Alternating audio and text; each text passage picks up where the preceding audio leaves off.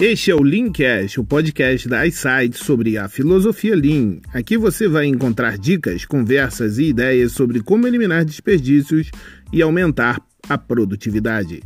Eu sou Ramon Farias. Vem comigo enxergar o mundo de uma forma diferente. Quem não enfrenta seus problemas de frente, não se livra deles e passa o resto da vida tomando remédio. E quanto mais nega o problema, mais ele cresce. Quantas pessoas estão hoje buscando um jeito de se livrar dos problemas e adoecem e se tornam pessoas tristes? Ou então caem nas lábias dos pseudo-gurus e perdem suas esperanças. Aí eu lhe pergunto: tem como sair dessa situação? Existe uma forma de partir do estado atual e chegar a um estado futuro? E dá para fazer isso sem ficar perdido? Tem sim. Use o mapa.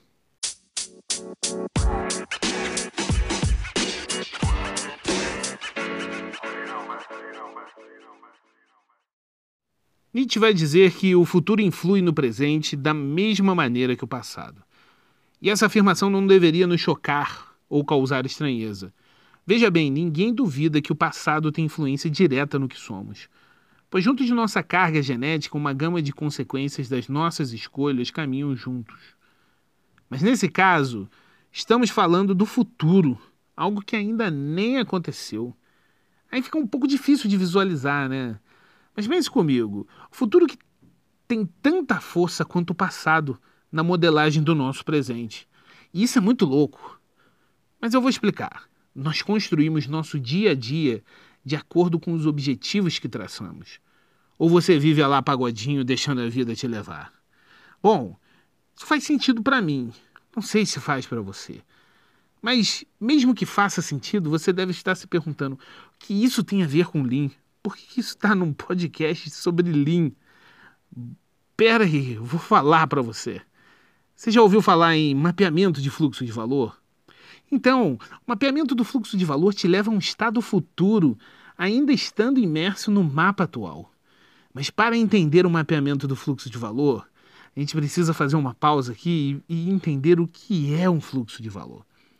Então vamos lá, o fluxo de valor é uma série de etapas que ocorrem para fornecer o produto ou serviço que os clientes desejam ou precisam. E para fornecer um produto ou serviço, toda empresa tem um conjunto de etapas necessárias e ela deve seguir as, essas etapas.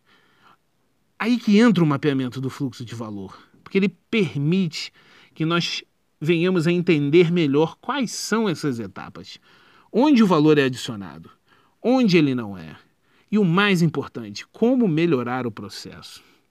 O mapeamento de fluxo de valor fornece uma visualização estruturada dessas etapas e dos dados correspondentes necessários para entender e fazer as melhorias da maneira mais inteligente possível. E não apenas para uma sessão, às custas da outra. Sabe, cobrir os braços, descobrir os pés. Isso não existe no VSM, no fluxo de valor. Muita gente tem implementado o Lean por aí, ou algumas ferramentas, e estão, de fato, buscando ativamente oportunidades para eliminar todo e qualquer desperdício. E essas buscas geralmente dão frutos, e esses frutos são fáceis. E os esforços subsequentes parecem resultar em melhorias significativas. Mas esses esforços consertam apenas uma parte do fluxo de valor, não melhora o restante dele. Quem me acompanha por aqui sabe que eu gosto muito de trazer isso para fora dos muros das corporações. Porque se não aplicarmos o Lean na maior empresa que existe, que é a nossa vida, não adiantará nada aplicar no resto dos lugares. Então eu vou fazer um, um paralelo aqui. Por que, que o mapeamento do fluxo de valor pode fazer toda a diferença na nossa vida? Porque se aplicarmos na nossa vida, conseguiremos espelhar facilmente nas organizações. Eu listei, listei quatro pontos que para mim fazem toda a diferença na hora que aplicamos o fluxo de valor. E aí eu vou compartilhar isso com vocês. Veja se faz sentido. O primeiro ponto é que o fluxo de valor ajuda a visualizar mais do que simplesmente uma tarefa isolada. Você passa a ter visão do todo. O hoje deixa de ser um dia qualquer e você consegue enxergar mais à frente. Quando mapeamos o fluxo por inteiro, nós temos a visão de como enfrentaremos as próximas etapas para chegar no, no estado futuro, aonde queremos estar.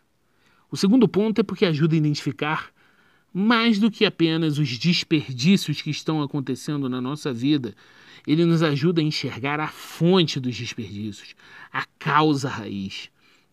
Um exemplo claro que eu gosto de dar é que às vezes a gente pensa que não tem dinheiro porque não recebe muito, mas na realidade o dinheiro ele não sobra porque ele está saindo por algum lugar. E às vezes a gente corta um, algo que é simples para nós, uma saída, uma diversão com a família, mas na realidade nós não estamos cortando a fonte dos problemas, estamos apenas eliminando algum desperdício. Precisamos eliminar a causa raiz do desperdício. O VSM te ajuda a enxergar isso. O terceiro ponto é que ele te ajuda a enxergar a forma mais clara, não apenas olhar os desperdícios, não apenas olhar os pontos a melhorar, mas sim a, a enxergar de verdade. Porque uma vez que colocamos as coisas no papel, começamos a ter noção do que fazemos e planejamos e conseguimos mensurar aquilo que estamos fazendo, aonde estamos errando. E às vezes nós erramos por desconhecimento ou simplesmente por não conseguir enxergar faça um mapeamento do fluxo de valor. Quarto e último ponto, que para mim é o mais importante, é porque o VSM, o fluxo de valor, se torna o seu mapa, o seu guia. Você consegue imaginar um navio sem bússola? Ele com certeza irá naufragar. Uma vez que você entende onde está, qual o seu estado atual e traça onde quer chegar, qual é o estado futuro, fica mais fácil percorrer o caminho. Pratique o mapeamento de valor para a sua vida e você aprenderá a enxergar as coisas de uma forma diferente. Mas lembre-se, a questão primordial disso tudo aqui não é aplicar mais uma ferramenta, e sim tornar-se Lean. Espero que tenha te ajudado. Um grande abraço e até a próxima.